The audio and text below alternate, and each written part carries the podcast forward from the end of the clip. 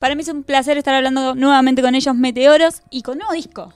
Sí, nuestro nuevo disco se llama Meteoros Más y salió recién. ¿Cómo fue este lanzamiento? ¿Cómo lo vivieron?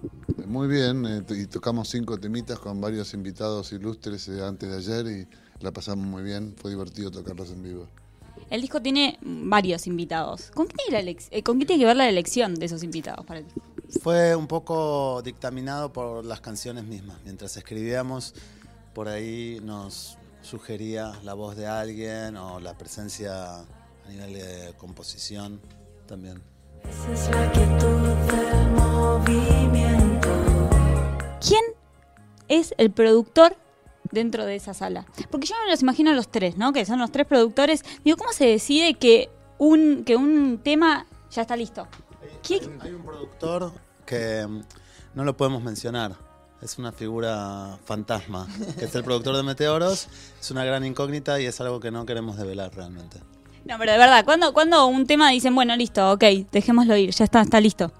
Y bueno, cuando en verdad el a los tres nos tiene que gustar todo lo que esté en la canción. Y una vez que, consideramos los tres que ya está completa, pues ya está. Es, tan sencillo como eso. empezamos a componerla, a grabarla y, nos involucramos en, todo el proceso todos, eh, ya sea de, composición y de producción.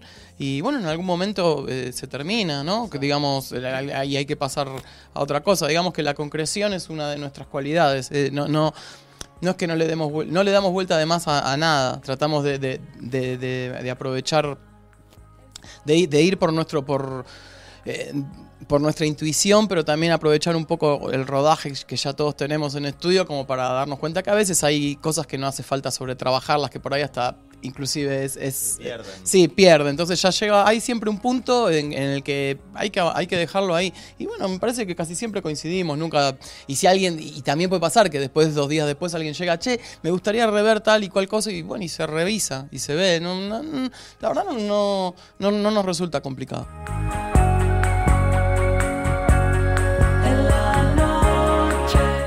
Recién hablabas un poco del proceso de composición. ¿Cómo se dio el proceso de composición de los temas de este segundo disco de la banda? Bueno, arrancamos juntándonos en un estudio en Texas eh, que se llama Sonic Ranch y nos pasamos una semana los tres conviviendo y empezamos, bueno, ahí trajimos dos canciones terminadas que fueron las dos primeras que sacamos y quedaron varios embriones o células de canciones que después terminamos acá con los invitados medio gran hermano? ¿Cómo fue esa convivencia entre ustedes? Sí, era, medio, sí, era medio gran hermano. Teníamos nuestra casita, veíamos películas y, íbamos al estudio. Es, es, un estudio que está como en el medio del desierto. Es un lugar súper lindo porque hay como unas plantaciones de nogales que son también del dueño del estudio. Y entonces eh, nosotros teníamos una casita ahí. Son muchos estudios, hay como tres o cuatro salas grandes. Eh, y hay, hay, otros grupos también participando y bueno, y hay horarios de almuerzo y de cena, que hay un comedor donde todo el mundo va ahí, entonces también te conoces con los otros músicos que hay y, básicamente te estás dedicando a, grabar todo el día y a componer, es, es, lo único que se puede hacer ahí. Y, nos la pasamos súper, nos gustó mucho, estuvo buenísimo. Tuvimos unos 10 días, ¿no? Más o menos. Una semana, Una semana claro. Este, a mí, a mí me encantó, para mí estuvo buenísimo. Así mismo, me pareció que fue como el tiempo justo. Es decir, yo no sé si, si un mes me aguantaría así. ¿Entendés? Me, me, gustaría hacerlo así como de a poco. Está bueno, es divertido, pero sí, pero, pero, pero, pero ese momento está bueno porque lo aprovechás. Lo aprovechás a full y aparte el estar así alejado de, de, de, del, cotidiano nuestro hace que, focalices toda tu energía en, lo que estás haciendo. Que a veces parece algo sencillo, pero no lo es cuando estamos trabajando en un estudio acá en Buenos Aires o, o en Madrid, donde está Didi, que, si estás ya en tu casa y en tu lugar, bueno, es medio imposible eh, que, que, que, nadie te llame por teléfono, que nadie te que consulte alguna cosa, que, que siempre, siempre ocurren, ocurren situaciones, qué sé yo, no sé, este, se rompió la canilla, ¿entendés? Tenés que arreglar tu casa. Es decir, es difícil, ¿entendés? Pero ahí no había más nada que hacer porque ya te cocinaban, ya había para dormir y había que ir al estudio nomás a grabar. Entonces está buenísimo porque podés focalizar bien. Quizás no puedo hacer canciones por eso, porque nunca probé esa experiencia. Tal vez si la pro soy buena compositora.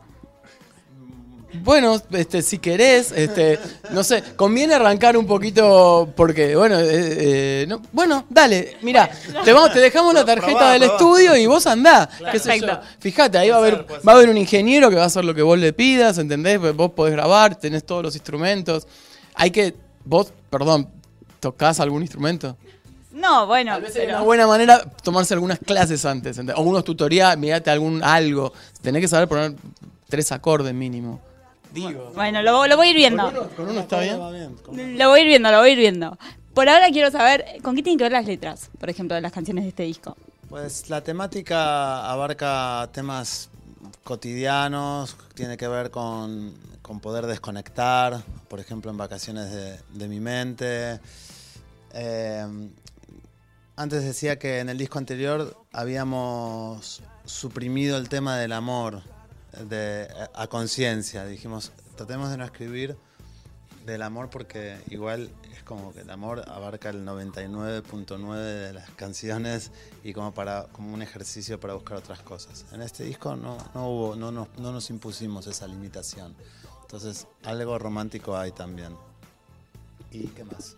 Y bueno, no, y básicamente tampoco hay tanto, no hay un concepto muy claro en las letras porque las hicimos entre prácticamente somos como 10, no sé, porque todos los invitados participaron en las letras también, nosotros también, entonces eh, es un grupo muy grande de, de- de- de escritores y bueno, y cada uno trajo su input, entonces es- está bastante variado.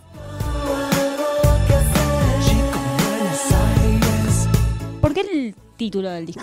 Y Meteoros más porque es más de Meteoros, que el mundo lo necesitaba. Y aparte de ser Meteoros más, todos los artistas que colaboraron con nosotros.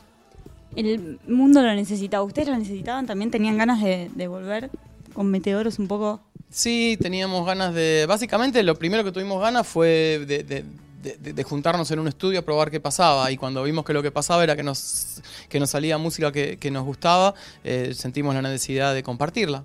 Y de, y de completar un álbum y, y bueno, y una vez que lo tenés, eh, sí, la onda de la música es compartirla, que, que, que poder reeditarlo y que se escuche y bueno, y, y- y recibir un feedback de eso.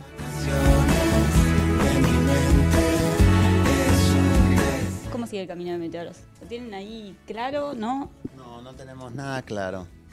Eh, ¿Cómo decís, Cacho? Que somos cortoplacistas al máximo. Nosotros sabemos a pasado mañana qué vamos a hacer. Bueno, está bien, van, van viendo. Sí, y Ahora si- vamos a la radio. En un Bueno, rato ya- tenemos nota. ya tenemos cosas que hacer. Sí, ya tienen, ya tienen un futuro. Eh, si tuvieran que decirme un deseo, algo que les gustaría que pase con este segundo disco del grupo, ¿qué sería? Ah, bueno, a mí me encantaría que, que, que el disco. Bueno, ya me gusta lo que está pasando. Que lo primero que yo quería era, era, era que se publique. Y ahora están llegando comentarios súper lindos y me gustaría que, bueno, que ojalá las canciones aniden en, en, en el corazón de mucha gente por siempre. Ojalá se cumplan ese y todos los deseos que tengan cada uno. Gracias chicos por la nota y éxitos en todo lo que se venga.